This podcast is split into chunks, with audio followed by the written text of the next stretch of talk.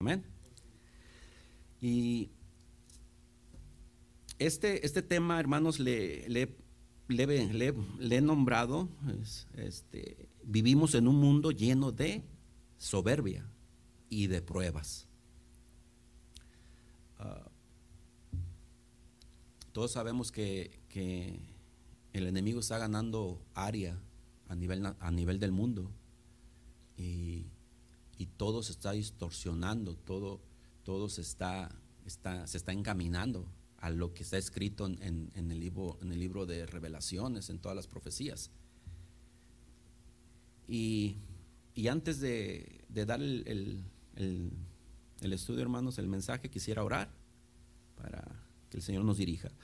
Señor Padre Santo, ponemos todo en sus manos, Padre, que usted sea el que nos dirija, Señor, y que usted sea el que hable, Padre, que usted unja mis labios, Padre, para que yo pueda dar su palabra, Señor, conforme a lo que usted ha puesto en mi corazón, Señor, y, y guíenos, Señor. Guíenos, Señor, y denos esa paz en nuestro, en nuestro corazón, Padre. Y que esta palabra, Padre, que va a ser dada, Señor, sea sembrada en esos corazones, Padre, para que ellos no salgan igual y hagan conciencia de los tiempos que vivimos, Señor. Yo lo pongo en sus manos, Padre. Yo me despojo de todo, Señor. Me hago a un lado, Señor y le doy la gloria y la honra a usted, Padre, porque usted es el que lo merece todo. Yo simplemente soy un siervo inútil, Señor, un vaso dispuesto a ser llenado, Padre. Gracias, Señor. En el nombre de Cristo Jesús se lo pedimos. Amén y amén. Y como les decía, hermanos, el, título se llama Vivimos en un mundo lleno de soberbia. ¿Qué significa la soberbia? Según, según en, el, en, el, en, el, en el, diccionario español, en el, en el latín, significa superbia. Es, es una persona que es una persona con inclinación desmesurada del que se cree superior y menosprecia a los demás. También es una persona, una persona soberbia también tiene la cualidad de que se irrita y se, se encolariza en exceso al ser contrariado. Ahora vamos, la palabra soberbia, ¿cuáles son los sinónimos de la soberbia? Encontré unos, unos cuantos sinónimos que son muy interesantes, fíjense, y, feos, hermanos. Es, uno de ellos es el engreimiento, otro es el orgullo, otro es la arrogancia, la altivez, la hinchazón, ínfulas, altanería, vanidad, desprecio, etcétera, etcétera. Imagínense, hermanos, esta palabra cuántas cosas habla mal, lo que abarca la soberbia. Y si nos preguntamos, ¿por qué la persona es soberbia? Sencillo, hermanos, porque no tienen a Cristo en su corazón. Es sencillo. Se han, se han apartado, ¿Por qué el mundo se ha llenado de soberbia? Sencillo, porque se han apartado del amor de Cristo Jesús. Se han apartado del Evangelio la palabra de Dios. Y han permitido que el príncipe de este mundo, llamado Satanás, use a los líderes mundiales para sembrar la soberbia en los corazones, cegando el entendimiento del ser humano. Y por causa de esa ceguera, el mundo ha entrado en una etapa de autodestrucción queriendo, que, queriendo todo ser el número uno. Porque han permitido que su corazón se llene de, de todos los sinónimos que mencionamos anteriormente. Pero si nos vamos aquí, que Satanás ha llenado con ceguera, esto lo podemos encontrar en segunda de Corintios 4:4, si me pueden acompañar rápidamente.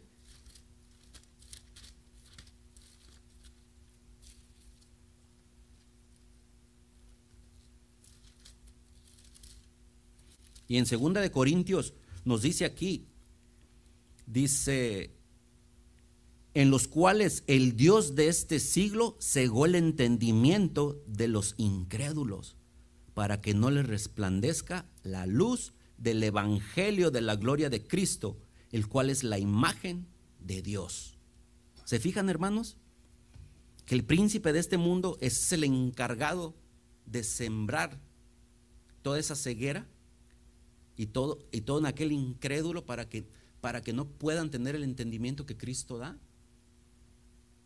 Y por lo consiguiente, la mayoría del mundo, hermanos, se está haciendo soberbio. ¿Por qué se está haciendo soberbio? Lo podemos ver en, nuestros trabajos, lo podemos ver en, los ricos, lo podemos ver en los líderes, en, todos lugares, hermanos. Si ustedes se ponen a ver, la gente es bien, bien altiva. Me ha tocado ver, este, por ejemplo, un ejemplo, me ha tocado ver videos de cómo a veces van a los lugares de comida rápida y con una altivez, con una soberbia ordena y con una soberbia uh, actúan. ya no me voy muy, lejos, hermanos. Les voy a dar el ejemplo mío apenas esta semana, una experiencia que viví. Eh, tuve unos análisis, tuve que a sacar sangre. Y, llegué, hermano, me salí del trabajo y llegué. Y ya cuando llegué ya había personas adelante de mí. So rápido me dijeron, oh, ah, tú eres el tercero. Dice, nosotros llegamos primero, luego sigue la otra familia y luego sigues tú. Y así siguieron llegando. Y llegó una señora mayor. Y se puso en el mostrador donde se llenan las aplicaciones ahí porque todavía no habrían. Entonces dice, dice, dice la que era la primera, dice, oiga, acá está la fila. Eran hermano la señora con una altivez y una soberbia, ignorando a la gente. Cuando abrieron, la señora agarró el de y ella quería ponerse en primero. Y pero otra señora de la misma edad se le puso, no, este es lo mío. Dice, no, yo estaba aquí. Y luego la otra muchacha atrás que le quita el de este y se pone y ya me tocaba a mí. Y empezaron a decir los de atrás, ay, la, va a dejar pasar, la va a dejar pasar el Señor, la va a dejar pasar. Hermanos, ¿de cómo me voy a mirar yo, hermanos, discutiendo con una señora mayor? ¿Voy a representar al Señor así? No. Les dije, me da más vergüenza a mí, les dije a los demás, peleame con una señora mayor y no tengo por qué, ella está mayor. Les dije, pero la señora ni siquiera, ni siquiera me dijo gracias o una soberbia, hermanos, grande. ¿Qué podemos hacer? Así es. Este, pero como les digo, no me iba a poner el tú por tú. ¿Por qué? Porque, hermanos, ¿dónde queda el nombre del Señor? Amén. Ese es un ejemplo nada más. Entonces, les voy a compartir la historia que muchos, muchos conocen en el libro de Daniel, ya muchos conocen la historia del rey Nabucodonosor, muchos han leído esa historia y saben que fue el rey de Babilonia, fue, el, fue este, este rey, fue en el tiempo del, del rey Joacim, rey de Judá en ese tiempo, que fue el que los sitió, fue el que los conquistó en ese tiempo y fue el que esparció a todos los judíos ahí, pues, o sea, los sitió y, y, los desbarató, en pocas palabras. Sabemos que este viene en el, libro de Daniel, capítulo 1, ah, y en adelante habla de la historia, de lo que hizo. Dice en el 1, Daniel dice, en el año tercero del reino de Joacín, rey de Judá, dice, y vino, vino Nabucodonosor, rey de Babilonia, y la sitió. Y el Señor entregó en sus manos a Joacín, rey de Judá, y parte de los utensilios de la casa de Dios, y, y los trajo a tierra de Sinar, a la, a la, casa de Dios, y colocó los utensilios en la casa, en la casa del tesoro de su Dios. Y dijo al, al rey, dijo el rey Aspenaz, jefe de sus eunucos, que trajese de los hijos de Israel, del linaje real de los príncipes. Ya sabemos la historia que trajo a, Daniel y a, y a Benego y todos ellos, ¿no? Los trajo. Este, pero eso, eso es nomás un resumen de, lo que estoy hablando ahí, porque los quiero invitar a, Daniel, a Daniel 3. Y vamos a leer lo que es el capítulo Daniel 3 y parte del, del capítulo 4. Les voy a compartir de un líder que a causa de su soberbia quiso que todo mundo adorase una estatua de oro en representación de él mismo, creyéndose más que Dios. Y que, y que ha pasado tristemente, el mundo se ha postrado ante la estatua de la soberbia. los invito a que leamos del capítulo 3 de Daniel al, al 7 y lo vamos a ir desglosando, lo vamos a ir este, explicando. En el 3.1 dice, el rey Nabucodonosor hizo una estatua de oro cuya altura era de 70 codos y su anchura de 6 codos, la levantó en el campo de Dura, en la provincia de Babilonia. Y envió el rey Nabucodonosor a que se reuniesen los sátrapas, los magistrados y capitanes, oidores, tesoreros, consejeros, jueces y todos los gobernadores de las provincias que viniesen a la dedicación de la estatua que, que el rey Nabucodonosor había levantado. Fueron pues reunidos los sátrapas, magistrados, capitanes, oidores, tesoreros, consejeros, jueces y todos los gobernadores de las provincias a la, a la dedicación de la estatua del rey Nabucodonosor. Había levantado. Y estaban en pie delante de la estatua que habían levantado el rey Nabucodonosor. El pregonero anunciaba, anunciaba en alta voz, mandase a vosotros, oh pueblos, naciones y lenguas, que al oír el son de la bocina, de la flauta, del tamboril, del arpa y del salterio, de la zampoña y de todo instrumento de música, os postréis y adoréis a la estatua de oro que el rey Nabucodonosor ha levantado. Y cualquiera que no se postre y adore inmediatamente será echado dentro de un horno de fuego ardiendo.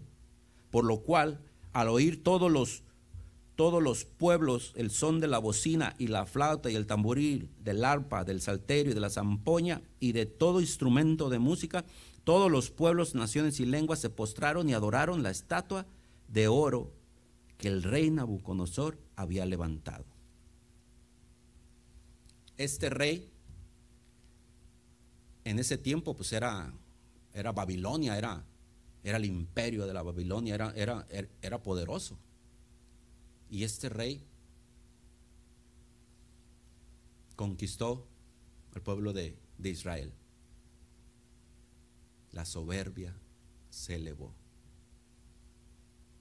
Y era un rey que, que para, para, para ser más adorado, más exaltado y, y ser él, mandó ser una estatua de oro para que todos se postrasen ante, ante esa estatua. En estos tiempos,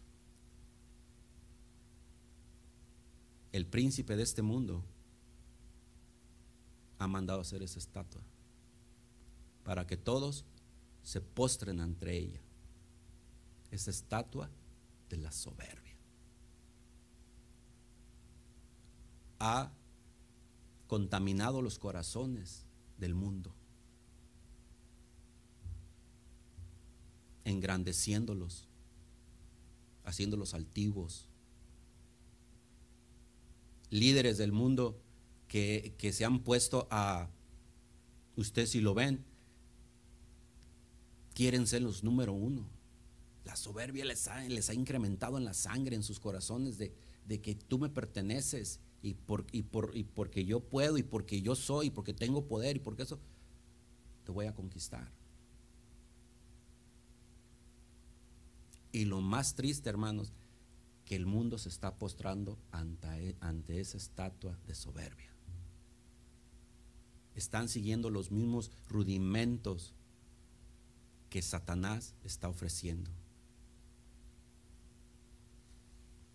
Y es, es algo, es algo que, que piensa uno, pues es normal. El que no conoce al Señor, pues lo, lo ve y dice, bueno, pues allá ellos, este, si se quieren destruir, pero los que caminamos en el Señor estamos viendo las señales y estamos viendo lo que está sucediendo. ¿Y qué está significando todo eso? Que todo eso se está acomodando. Parte de la soberbia está llevando al nuevo orden, al nuevo mundo, a lo que, a lo que se está preparando a ese rey al que se va a adorar. Pero hermanos, Habrá aquellos que no se postrarán ante la estatua de la soberbia y serán señalados y acusados delante del Padre de mentira. Y vendrá la prueba. ¿Cuántos saben que, que nosotros vamos a estar en la prueba todo, todo momento, en todo tiempo. Estamos en este mundo, pero nosotros como cristianos siempre vamos a ser probados. Delante de ellos. Porque va a haber esos, esos que con, esa altivez lo van a probar a uno. A ver qué reacción uno tiene. Y esto es tanto, este, este mensaje es tanto para el mundo como para el mundo cristiano. Porque también en el mundo cristiano, hermano, la soberbia se ha incrementado. Y lo hemos visto. Hay aquellos predicadores que, uh, cuidado. El profeta, el apóstol, el ungido. Pura soberbia, pura, hermanos. Hay campañas de esos apóstoles, de esos profetas, hay campañas donde los anuncios está la fotografía del pseudo apóstol en grande el nombre fulano, pero abajito, Cristo Jesús. Así de chiquito. ¿Qué me dicen ustedes que es eso? Es pura altivez, es puro orgullo, es pura soberbia. Es también para los cristianos, hermano. O que yo sé mucho, soy el teólogo, me gradué en la universidad de teología fulana, a mí no me vas a enseñar. ¿Qué dice la palabra? Que el que cree que sabe mucho, no sabe nada. Que es más sabio el que calla que el que está.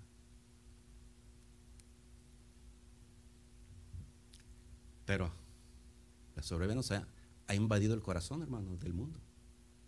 En tanto en los cristianos como en los inconversos. Ustedes ven las agresiones, ustedes ven cómo, cómo, se mueve el mundo. Cuando, cuando hay peleas con esa frialdad que ven, que ven a los jovencitos grabando o ven a los adultos grabando y divirtiéndose con esa cosa, hermanos, eso es, eso es, eso es puro, es pura soberbia, hermanos, porque cómo puede uno ver, ver que estén golpeando a otro y, no tener ese, ese sentimiento de piedad, de, misericordia, decir, hey, apártense o algo, sino al contrario, que están para, para ellos subir esos videos y tener esos que le llaman esos likes no sé cómo se maneja en las redes, este, pero he escuchado que entre más likes les den, entre más vistas o esas cosas, les dan dinero. Y eso es triste porque es pura soberbia, hermanos. Es, cómo, cómo se puede la gente lucrar del dolor de los demás. Y eso no es lo que Dios quiere, hermanos. Como les digo, vendrá la prueba. En Daniel 8 en delante dice, por esto, en aquel tiempo, algunos varones caldeos vinieron y acusaron maliciosamente a los judíos. Hablaron y dijeron al rey Nabucodonosor, rey para siempre vive. Tú, oh rey, que has, que has dado una ley que todo hombre, al oír el son de la bocina, de la flauta, del tamboril, del arpa, del salterio, de la zampoña y de todo instrumento de música, se postre y adore la estatua de oro y el que no se postre y adore sea echado dentro de un horno de fuego ardiendo. Fíjense lo que dice. Hay unos varones judíos, los cuales pusiste sobre los negocios de la provincia de Babilonia, Sadrach, Mesach y Abednego. Estos varones, oh rey, no te han respetado, no te adoran tus dioses, ni adoran la estatua de oro que has levantado. Entonces Nabucodonosor dijo con ira y con enojo que trajesen a Sadrach, Mesach y Abednego. Al instante fueron traídos estos varones delante del rey. Habló Nabucodonosor y les dijo, es verdad, Sadrach, Mesach y Abednego, que vosotros no honráis a mi Dios ni adoráis la estatua de oro que he levantado. Ahora pues estás dispuestos para que al oír el son de la bocina, de la flauta, del tamboril, del arpa, del salterio, de la zampoña y de todo instrumento de música, os postréis y adoréis la estatua que he hecho? Porque si no adoráis, en la misma hora seréis echados en medio del horno de fuego, ardiendo. Ahí fue la prueba para el cristiano, para el que cree en Dios. Va a haber aquel, el que va a acusar, el que va a acusarnos todo el tiempo. Y nos, y nos van a probar, hermanos. ¿Cuántos estamos dispuestos a pasar por la prueba? ¿Cuántos estamos dispuestos a serle fieles a Dios? Ser, ser cristiano no es, no es fácil. Decir cristiano, pues muchos pueden decirlo. Pero hacer la voluntad de Dios no es fácil. Y vamos a ser probados como estos varones fueron probados.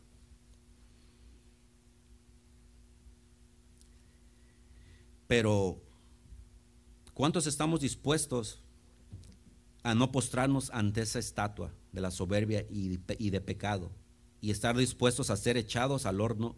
¿Y cuántos podremos, pondremos nuestras vidas en las manos de Dios? Y si es necesario, morir por Él.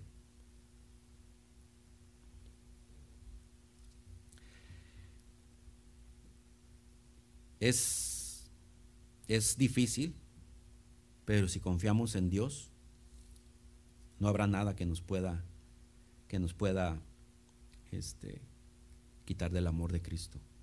Nada. Y el rey Nabucodonosor, ¿por qué creen ustedes que levantó esa estatua?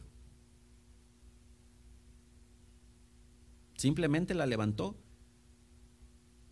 por el simplemente resultado del, del ego que tenía, el, egocentrismo que tiene.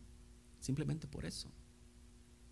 Para que vieran que él era el rey de Babilonia y que él había conquistado, que era conquistador y que era y que todo reino se doblaba ante sus pies y que todo mundo se postraba ante, su, ante él y ante su, ante su Dios.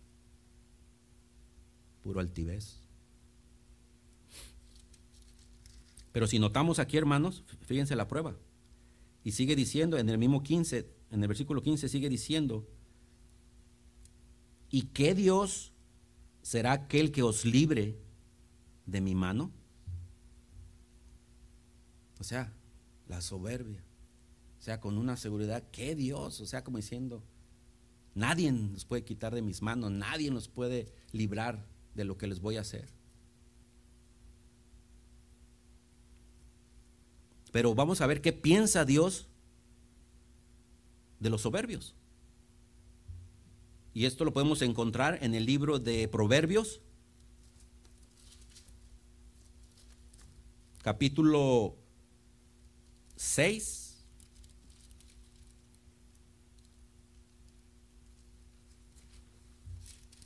Dieciséis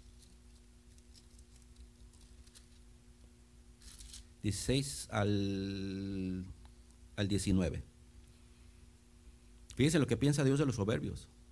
Seis cosas aborrece Jehová y aún siete abobita su alma. Los ojos altivos, la lengua mentirosa, las manos derramadoras de sangre inocente, el corazón que maquina pensamientos inicuos, los pies presurosos para correr al mal, el testigo falso que habla mentiras. ¿Y qué dice? Este es para, este es para nosotros. Y el que siembra discordia entre hermanos. ¿Se fijan cómo el Señor aborrece la soberbia? Aún siete, dice. la altivez. Ay, hermano, la lengua mentirosa. Y en nuestros líderes mundiales, ¿qué es lo que está pasando? Los líderes es pura mentira. Pura mentira. Dicen que, que, todo lo que hacen es por el bien del, del, pueblo, por el bien del, de las naciones, por, por el bien de todo la Organización de las Naciones Unidas, y no, no estoy hablando política, simplemente son ejemplos, es una organización manipulada, hermanos. Que esa organización va a ser el centro del nuevo orden. Entonces, los líderes mundiales están llenos de todo esto. Están llenos del, de, la, altivez, están llenos de mentira y son derramadores de sangre. Porque cuánta gente no pierde la vida por las susodichas uh, guerras que, que hacen. Cuánto inocente no pierde la vida. Las manos derramadoras a lo que les dije de sangre, ¿verdad? El corazón que maquina pensamientos inicuos.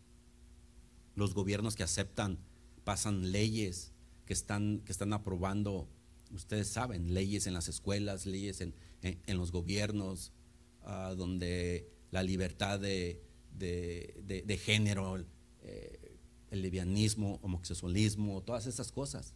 Es todo esto, hermano. Y son líderes que están apartados de, Dios, están apartados completamente de Dios. Este país fue fundado con fundamentos cristianos, pero ¿qué, ¿qué, ha llevado con el paso de los años? Que se han apartado las generaciones de la palabra de Dios. Empezaron con el fundamento, con la Biblia. Ustedes no sé si saben que en las cortes se usaba la Biblia. En, los edificios de gobierno tenían los diez mandamientos. ¿Y qué está pasando? Han ido quitando todo lo que tenga que ver con el Señor. Y se han apartado, y se han apartado, y, todo lo, y todas las nuevas generaciones, las, las que gobiernan el Senado y todo eso, están apartados del Señor. ¿Qué frutos pueden dar? más que frutos de pecado, pasar leyes que van en contra de, la palabra de Dios.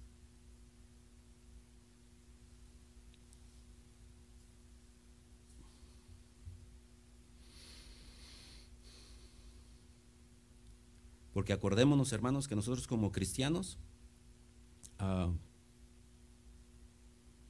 nosotros como cristianos vamos a, vamos a tener las pruebas en, todos, en todo momento. En todo momento vamos a estar a prueba. Mismo Jesucristo nos lo dijo. Para nosotros, y no debemos de tener miedo. Y no tenemos de tener miedo de, cuando vengan personas eh, con, esa, con, esa altivez, de que yo soy libre de hacer con mi cuerpo lo que quiera y yo nací siendo mujer o yo nací siendo hombre. hombre. No tengamos ese temor, compartámosles del temor de Dios, de decirles, no, mira, la palabra de Dios nos dice esto pero con amor. Y no tengamos miedo a que seamos atacados, porque va a venir las aflicciones, van a venir los ataques, las pruebas. Eso, eso, eso mismo Jesucristo nos lo dijo en, en, en Juan 16:33. Y nos dice el Señor aquí, estas cosas os he hablado para que en mí tengáis paz. Que dice, en el mundo tendréis aflicción, pero confiad, yo he vencido al mundo. No temamos, hermanos, no temamos del, de, nosotros si vemos una persona soberbia, una persona que, porque nos las hemos encontrado. En, eh, yo he tenido muchos encuentros en construcción, trabajo en construcción y he tenido muchos encuentros con, con personas bien, bien, porque tienen puestos más altos, este, bien soberbios, hermanos. Bien soberbios, duros de corazón. Maltratan a las, a las personas. Y, eso es pura soberbia, hermano. Pero a la vez, desconocen del amor de Cristo. So, no sabemos qué esté detrás de toda esa soberbia. Este, que si han pasado por momentos difíciles. Y es muy duro, hermanos, es muy duro todo eso. Pero confiemos porque Dios es el que nos va a, dar la fuerza, y Dios es el que nos va a sacar avantes de, de esto y nos va a dar la victoria.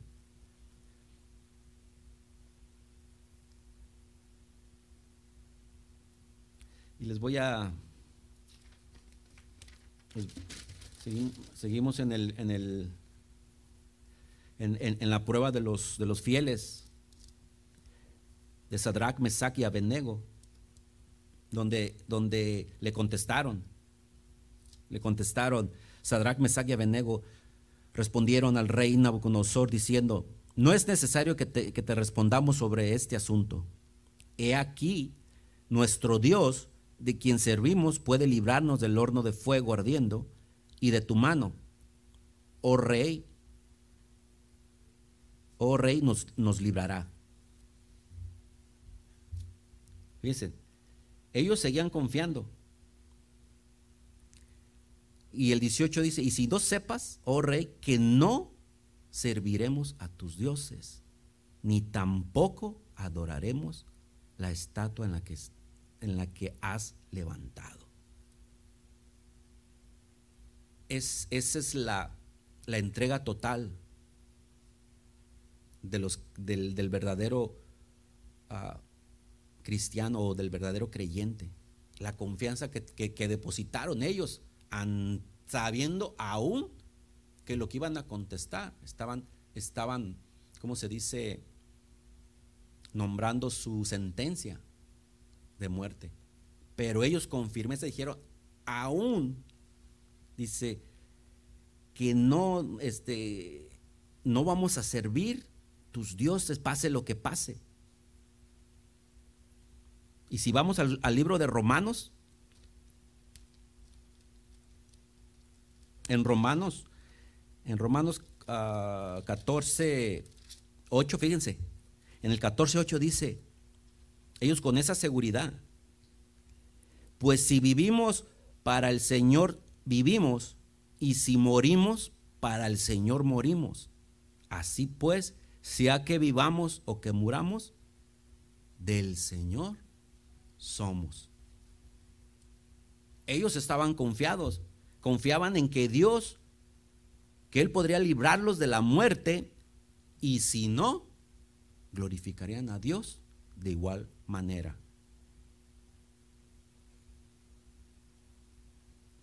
El rey explotó, explotó en ira. Y en el 19 dice que, el rey se puso, wow, casi se arrancaba los cabellos. Dice, entonces Nabucodonosor se llenó de ira y demudó el aspecto de su rostro contra Sadrach, Mesach y Abednego y ordenó que el horno se calentase siete veces más de lo acostumbrado. Y mandó a, hombres muy vigorosos que tenían en su ejército que atasen a Sadrach, Mesach y Abednego para echarlos en el horno de fuego ardiendo.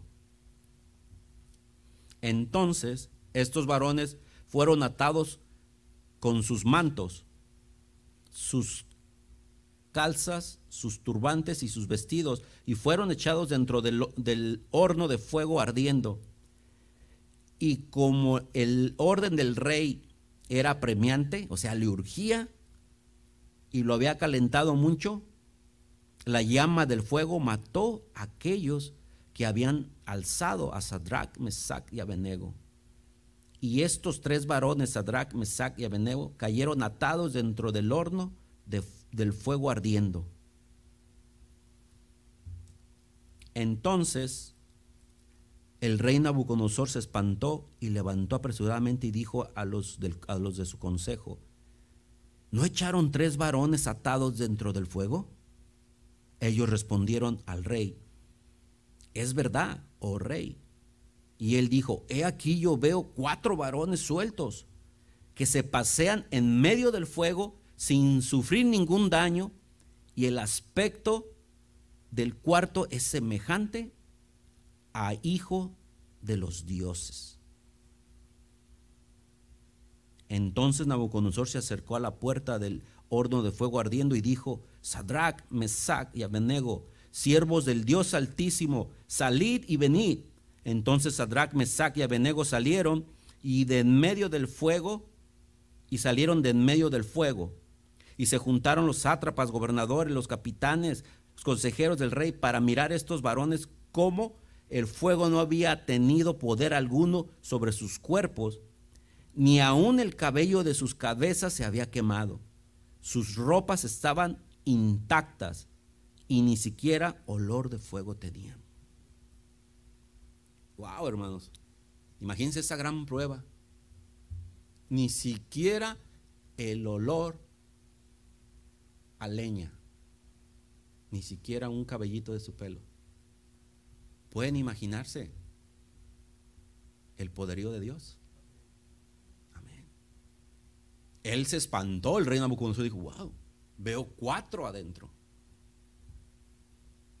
Le entró miedo.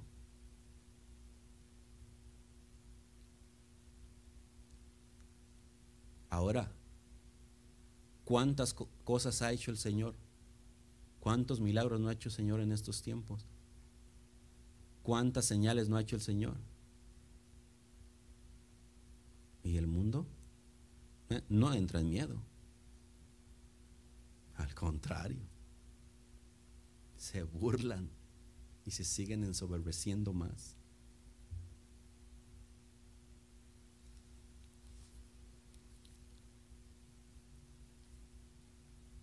Y como les digo, hermanos, aun si a Dios le complace, Él te puede librar de ese horno, como hizo con, con sus fieles siervos que no se postraron ante la estatua de la soberbia.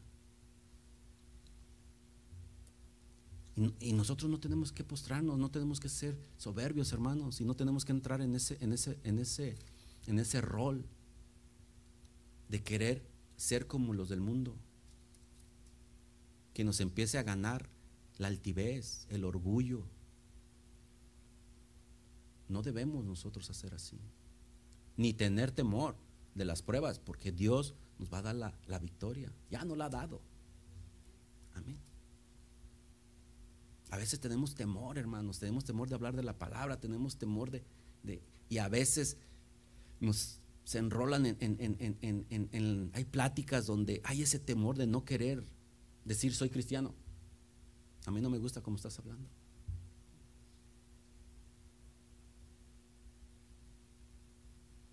Y hay muchos cristianos que se han enrolado en eso, que están en la, en la bolita y en vez de que sean luz, déjame voy para la oscuridad poquito. Y luego ya salen el domingo y déjame voy a la luz. No, hermanos. O somos o no somos. Amén. Así como estos varones le dijeron en su cara, aunque nos quememos, aunque ardamos, de todas maneras, no nos vamos a postrar ante tus pecados, ante tu ídolo de soberbia, no nos vamos a postrar. Al único que nos vamos a postrar es al Altísimo. Y así debemos hacer nosotros, hermanos. Amén. Y fíjense cómo Dios nos puede librar de todas esas pruebas. Y esto lo, lo, podemos ver en, el libro de Isaías. Es atrasito. Eh, capítulos 43, versículo 2.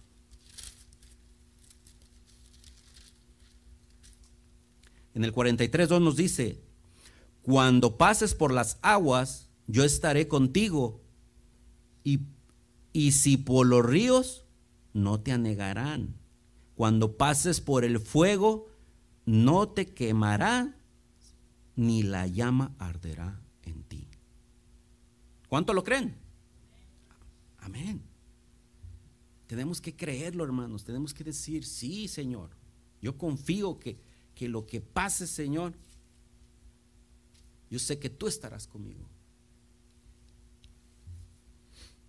Y en Daniel 3, 28 Sigue diciendo, entonces Nabucodonosor dijo, bendito sea el Dios de ellos, de Sadrach, Mesach y Abednego, que envió su ángel y libró a sus siervos que confiaron en él y que no cumplieron el edicto del rey y entregaron sus cuerpos antes de que servir y adorar a otros dioses que su Dios.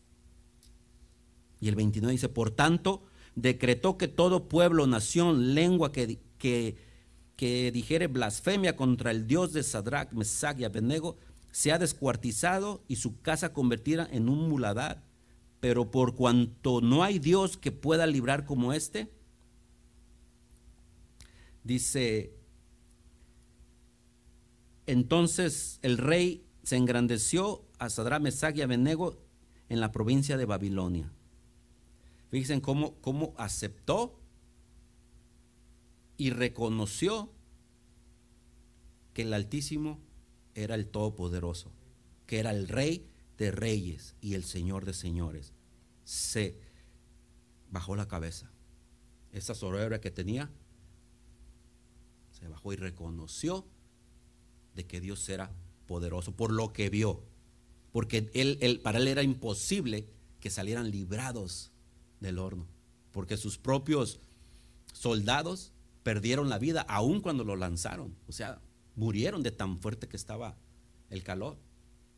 Él reconoció que ¿quién más podría hacerlo más que el Dios Todopoderoso?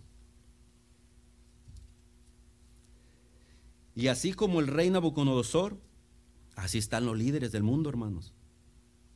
No están ajenos a la palabra de Dios. La, la han oído, pero no quieren escuchar. Y se han ensoberbecido en el poder.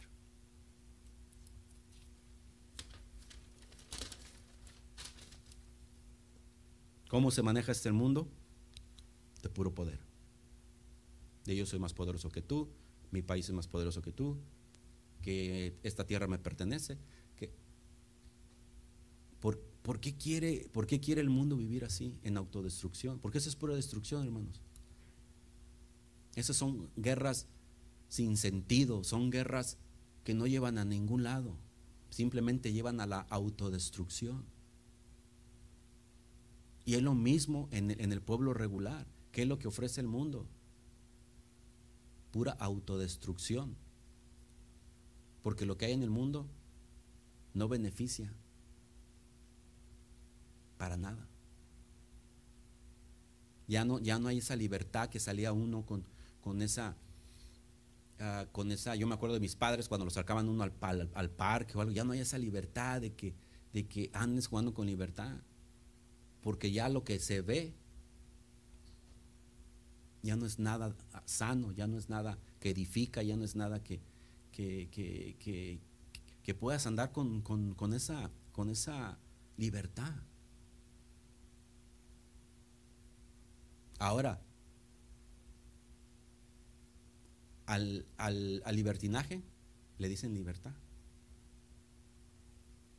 Y no es así. Sigamos, ¿qué pasó con el rey Nabucodonosor? ¿Qué pasó? Que con el tiempo se olvidó del Dios Altísimo.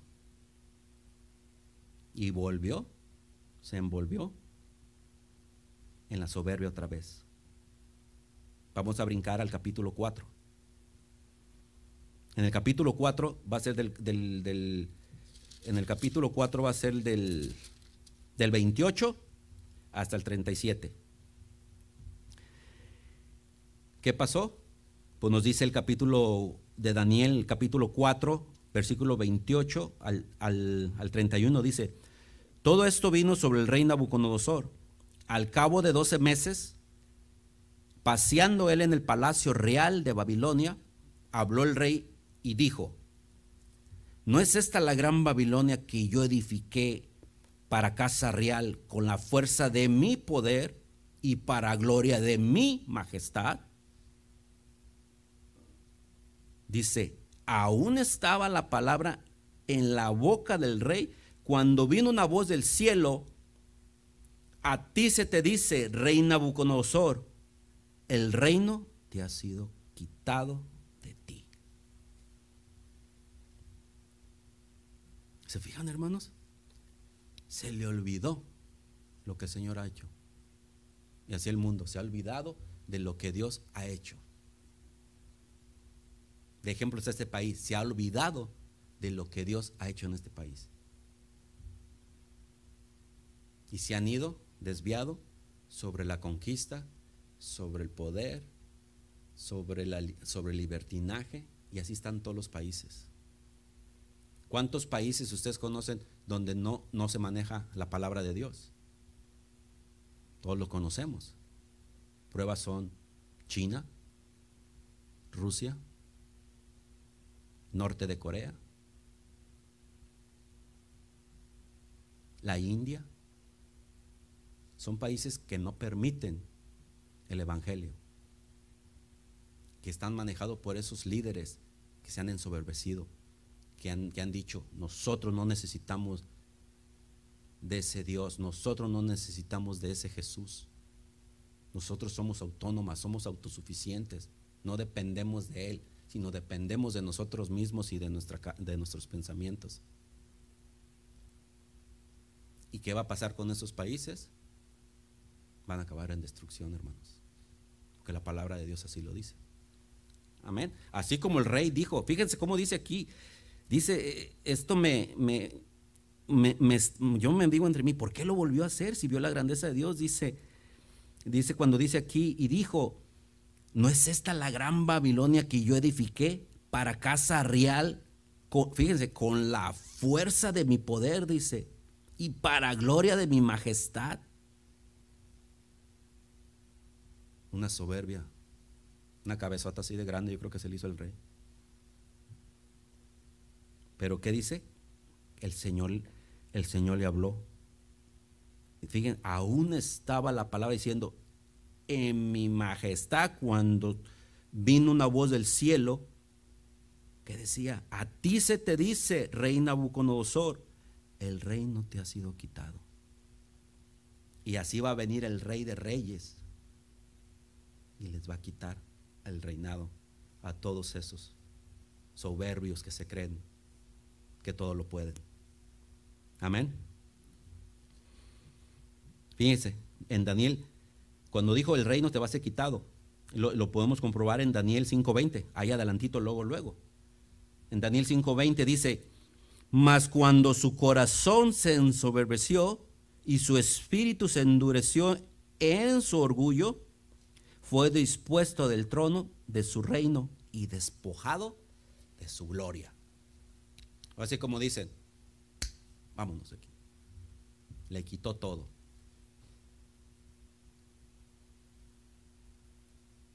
Y así puede ser el Señor con nosotros los cristianos también.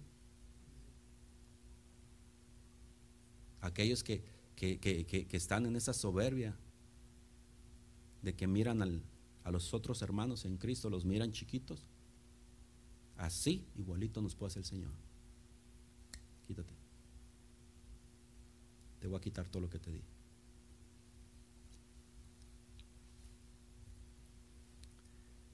¿Por qué? ¿Por qué hizo eso? Porque Dios es soberano, hermanos. Y Él pone reyes y Él quita reyes. Amén. Y esto está aquí, está atrasito en Daniel 2, versículo 20 y 21.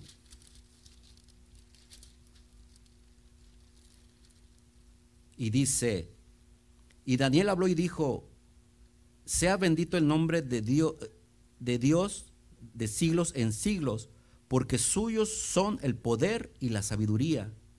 Él muda los tiempos y las edades quita reyes y pone reyes. Da la sabiduría a los sabios y a la ciencia a los entendidos. A ver, hermanos, Él quita reyes y le da la sabiduría al que Él quiere. Y la ciencia a los entendidos. ¿Quién es una persona entendida? Una, una persona que camina bajo la voluntad de Dios. Esa es una persona entendida. Porque no se la va a dar a un necio. No se la va a dar a, los presidentes esos que tienen a los países de los que hablamos así. No. Amén. Los gobiernos que existen en el mundo están porque Dios así lo quiere. En Daniel 4:32 seguimos. Dice, y entre los hombres, dice, y de, y de entre los hombres te arrojarán con las bestias del campo será tu habitación, y como a los bueyes te apacentarán, y siete tiempos pasarán sobre ti, hasta que reconozcas que el Altísimo tiene el dominio en el reino de los hombres, y lo da a quien él quiere. Fíjense, hermanos, Él da, él da al quien él quiere. Pero fíjese cómo el castigo que le dio a él lo mandó que lo arrojasen con las bestias, con las bestias del, campo, y que ahí habitara, y con los bueyes, como a los bueyes lo, apacentaban. ¿Se imaginan al, rey apacentándolo como, como un buey? Imagínense. Luego dice, siete tiempos pasarán sobre, sobre ti hasta que reconozcas que el Altísimo tiene el dominio en el reino de los hombres. Y se lo da a quien él quiere. Fíjense cómo lo, cómo lo mandó a él. Para que no se creyere, le dio, le dio, le quitó todo pues para, y, lo, y lo mandó para que viera quién era, quién era el Altísimo y que él no era nada. Luego sigue diciendo, dice, aquí dice, y todos los soberbios, sean líderes mundiales o personas que realizan todo tipo de actividades, Dios tiene contado su tiempo y los humillará y los castigará, como lo hizo con el rey Nabucodonosor. Jeremías 50.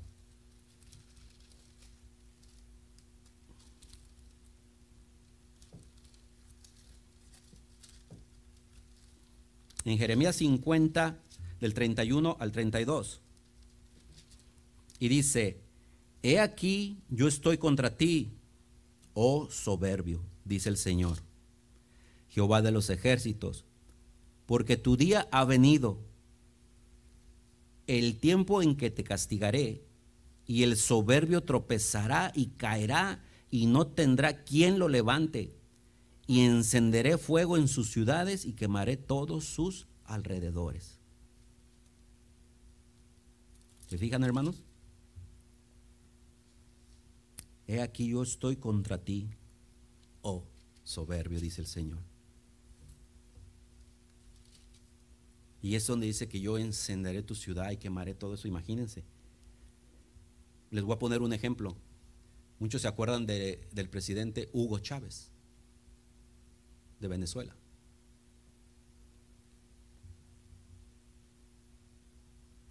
Ese era un presidente, un líder soberbia, le corría por la sangre.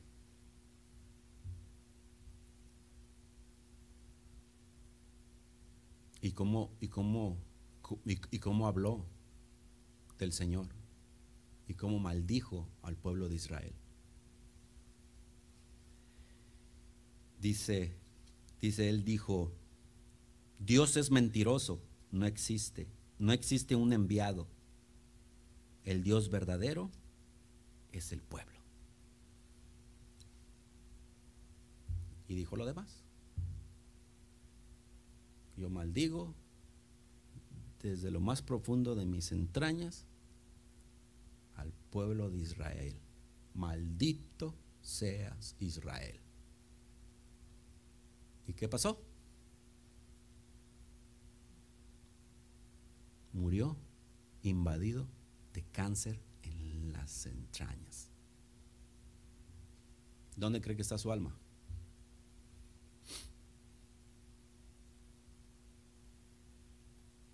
A Dios no, a Dios no se puede retar. A Dios no se puede querer humillar. Porque, cuidado hermanos, Dios es poderoso. Nosotros simplemente no somos nada. Y así como Chávez, está el, el, el que lo sustituyó. ¿Cómo está el pueblo de Venezuela, hermanos? ¿Qué culpa tiene el pueblo de Venezuela de que esté pasando por esos por esas necesidades o por ese tipo de tribulación? Por líderes así, hermanos, que se han ensoberbecido que no me importa. Y se hace aquí lo que yo digo. Y no, está prohibido que hablen de, ese Dios que no existe. Y no quiero saber esto. Está prohibido en las escuelas y en todo. No quiero Biblia, no quiero nada. Cae la desolación en, las ciudades de esos líderes.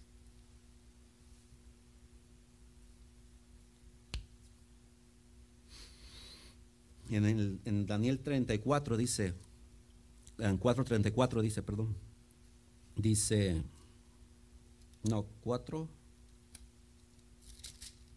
34, ¿verdad? Dije, ok, dice, mas al fin del tiempo, yo Nabucodonosor dice, alcé mis ojos al cielo y mi razón me fue devuelta y bendije al Altísimo y alabé y glorifiqué al que vive para siempre, cuyo dominio es sempertino y su reino por todas las edades.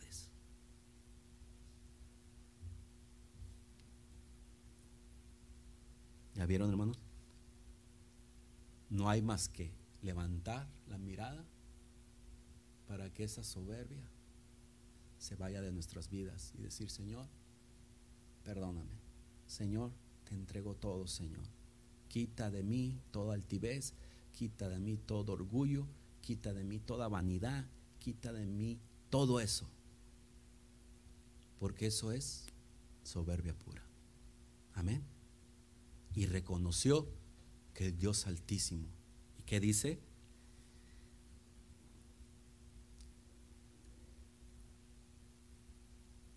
y reconoció, dice, y entregó todo a él. Ahora, vayamos a Apocalipsis 4.10.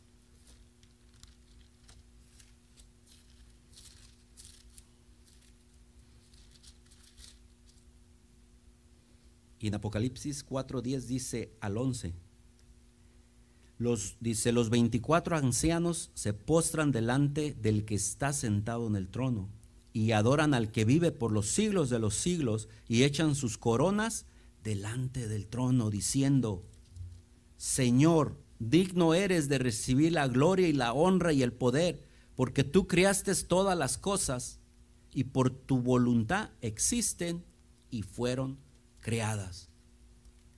Pero ¿qué dice hermano? Dice que los 24 ancianos que están con él dice que se postraron delante del trono y tenían sus coronas. Pero para ellos las coronas no eran nada. Dice que echaron sus coronas delante de él. Se despojaron de todo reconociendo que él es el único. Así, así el rey Nabucodonosor reconoció que él era el único y que echaba su reino delante del trono de él diciendo, Señor, tú eres. En el 35 dice, todos los habitantes de la tierra son considerados como nada, y Él hace según su voluntad en el ejército del cielo y en los habitantes de la tierra, y no hay quien detenga su mano y le diga, ¿qué haces? Dice, porque para Dios somos considerados como nada. Isaías 40. Ya estamos terminando, hermanos. Isaías 40.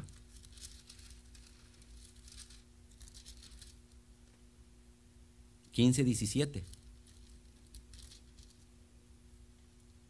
Dice, he aquí que las naciones le son como la gota de agua que cae del cubo y, y como menudo polvo en las balanzas le son estimadas.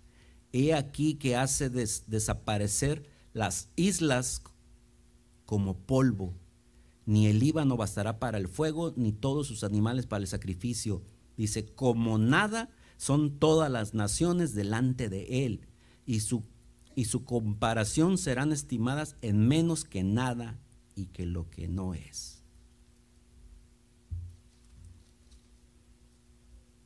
Las naciones, hermanos, el mundo para, el Señor es como nada. No somos nada. La única diferencia que hay quien se creen que son todo. Esa es la diferencia. Pero para el Señor, tanto el que se cree como el que no, no somos nada. Somos polvo.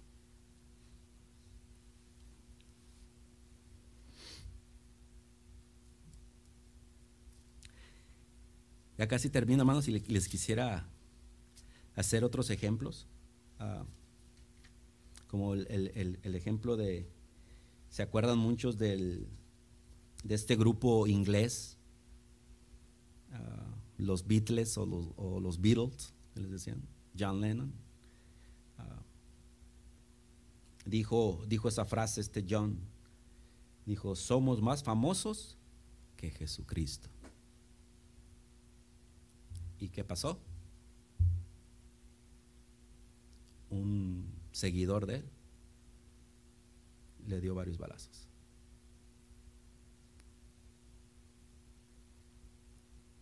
De nada sirvió que se ensoberbeciera y dijera, somos más que Jesucristo. Cuando en instantes fue baleado. Otro ejemplo, Marlene Monroe fue un predicador y le dijo y le presentó a Cristo. ¿Cuál fue su contestación? Con una soberbia, yo no necesito a su Jesús. Días después, la encontraron muerta. ¿Vale la pena ser soberbios? No, ¿verdad? Sencillitos con la humildad por delante, porque si somos, si somos soberbios, nos, nos, nos, no nos espera nada bueno, la verdad. Tenemos que entregarle todo al Señor y, y, si, y, si fallamos en ciertas áreas donde abarca la soberbia, pedirle a Dios, Señor, límpiame. Trabaja en esas áreas, Señor, donde yo fallo, eh, para que sea ejemplo tuyo, Señor. Y Dios humillará a todos los ilustres, los que se creen del mundo, a todos los que se creen que todo lo saben. Isaías 23, 9.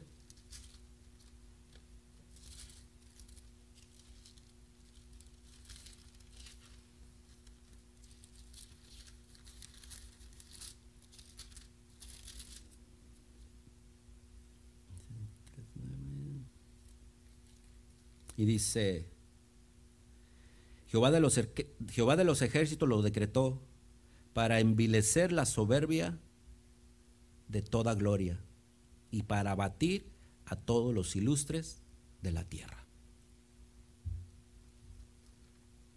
A todos los que se creen que tienen, que tienen una, una educación súper alta, un, un alto nivel de conocimiento, el Señor os va, les va a dar sus, sus cachetaditas con guante blanco. Dice, pero todos los poderosos se postrarán delante del Altísimo. Salmos 22.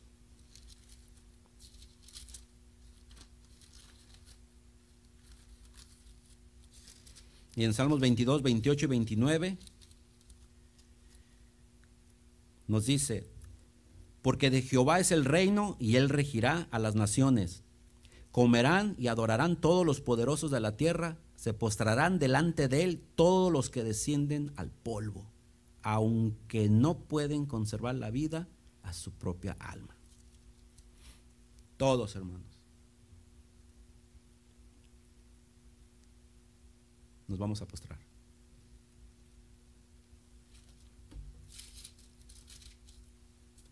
Para terminar, hermanos, el último versículo.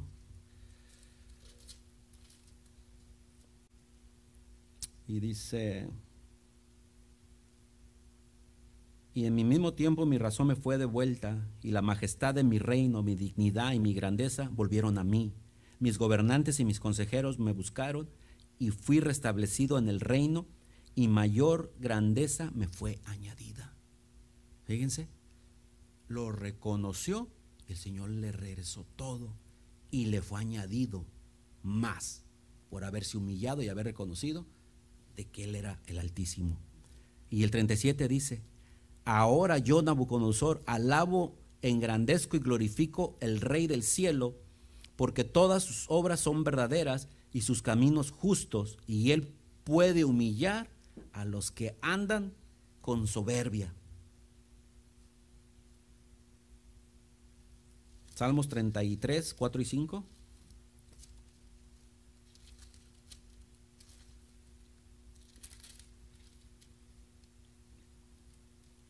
Y dice, porque recta es la palabra de Jehová y toda su obra es hecha con fidelidad. Él ama justicia y juicio. De la misericordia de Jehová está llena la tierra. Y sí, hermanos, porque si no estuviera llena la, la tierra de su misericordia, créame que la tierra ya no existiera. Amén.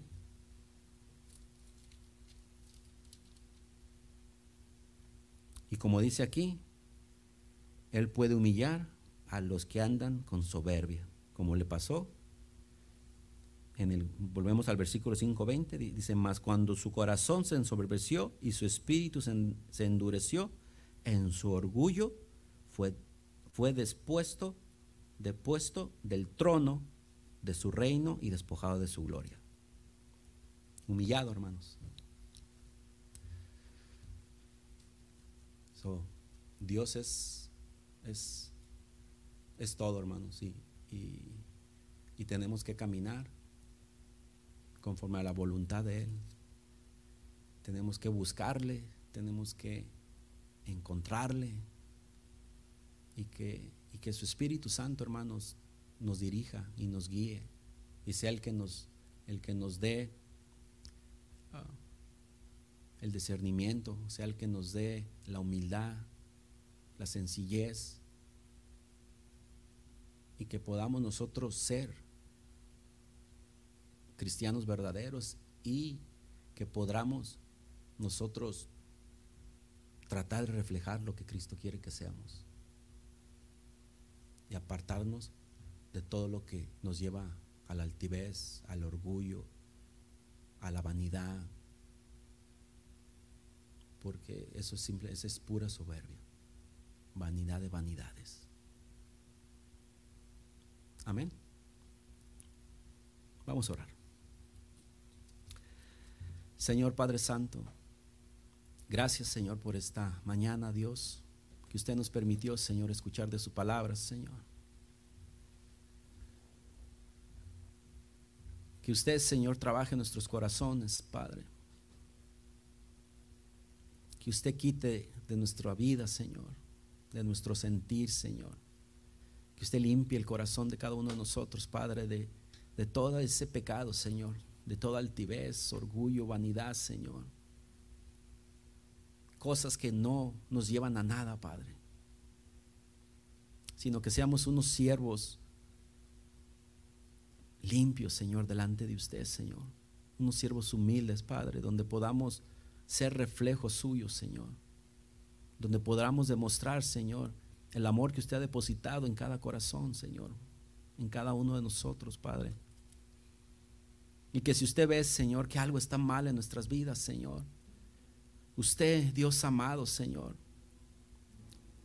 nos hable, Padre, y nos redarguya, Señor, su Espíritu Santo, para que nosotros trabajemos en esas áreas, Señor, de nuestro corazón, en esas áreas de nuestra vida que fallamos, Señor. Donde a veces sin darnos cuenta, Padre, nosotros con nuestras acciones, Padre, vitipureamos su nombre, Padre. A veces sin darnos cuenta, Señor, decimos cosas que lastiman, Padre. Ayúdenos. Ayúdenos, Señor, a ser un reflejo de amor, Señor. Ayúdenos a llevar su palabra, Señor. Hablarles a los demás, Padre, pero humildemente, Señor, con amor, Padre, y no juzgar, Señor, ni condenar, Padre, porque ¿quiénes somos nosotros, Señor? Nosotros no morimos en la cruz, Padre, sino usted. Usted fue el que dio su vida el que nos rescató del pecado, Señor, el que nos redimió, Señor. ¿Por qué nosotros hemos de juzgar y condenar a aquellos que, que no le conocen, Señor? O aquellos que no caminan en su voluntad, Padre. Deposite en nosotros, Señor, ese amor. Deposite en nuestros corazones sencillez, amabilidad Gracias, Padre.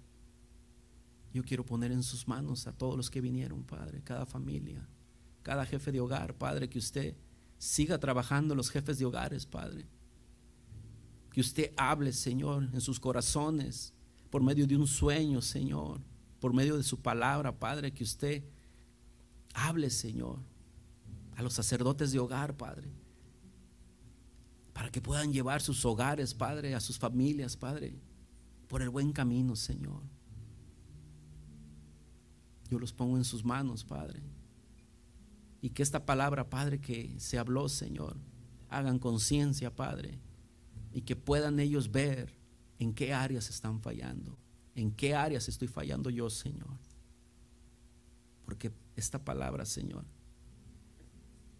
primeramente fue para mí, Señor.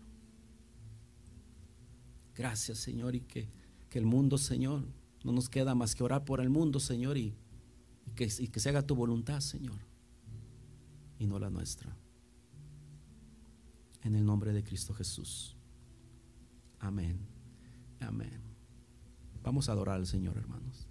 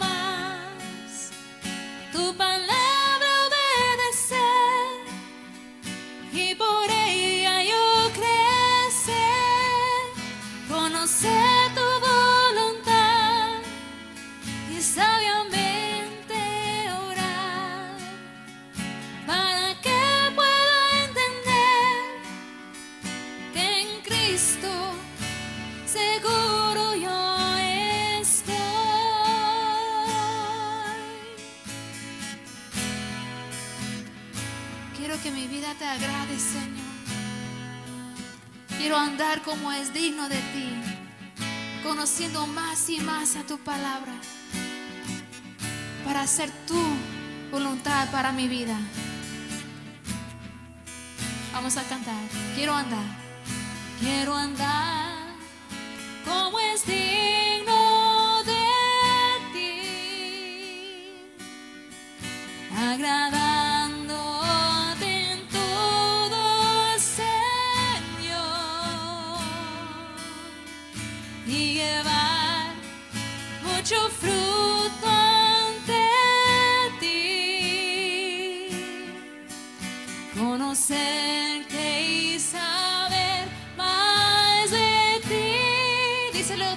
quiero andar como es digno, quiero andar como es digno de ti, agradándote en todo, Señor, sí Señor, en todo, y llevar mucho fruto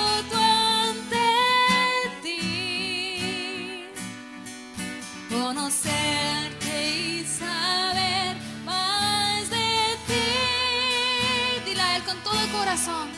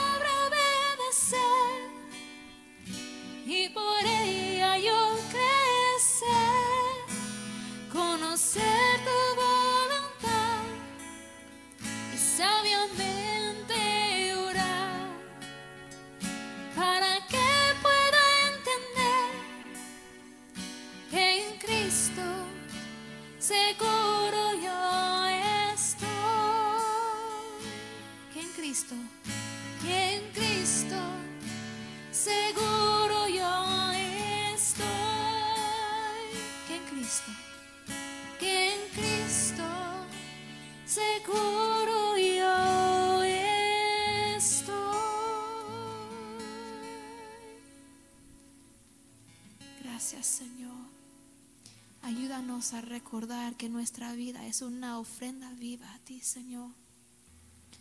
Y vivir en una manera que es digno de ti, Padre. Del sacrificio que tú hiciste en la cruz. De un, un embajador para, para ti, Señor, aquí en esta tierra. Gracias, Señor.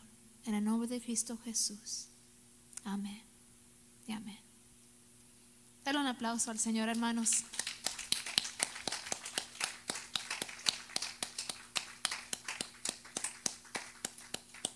Amén. Gloria a Dios. Y hermanos, una vez más, eh, una cosa más, les quiero recordar que para el próximo domingo ah, vamos a tener un pastor invitado, el pastor Edson de Casa de Oración Southgate. Así que va a ser una bendición para nosotros. Así que también para los invitados, que traigan su, familia, sus vecinos, sus amigos, traigan a todos, ¿verdad? Para que ellos también puedan ser bendecidos por la palabra de Dios que el pastor Edson tiene preparado. Gracias, hermanos. Dios les bendiga.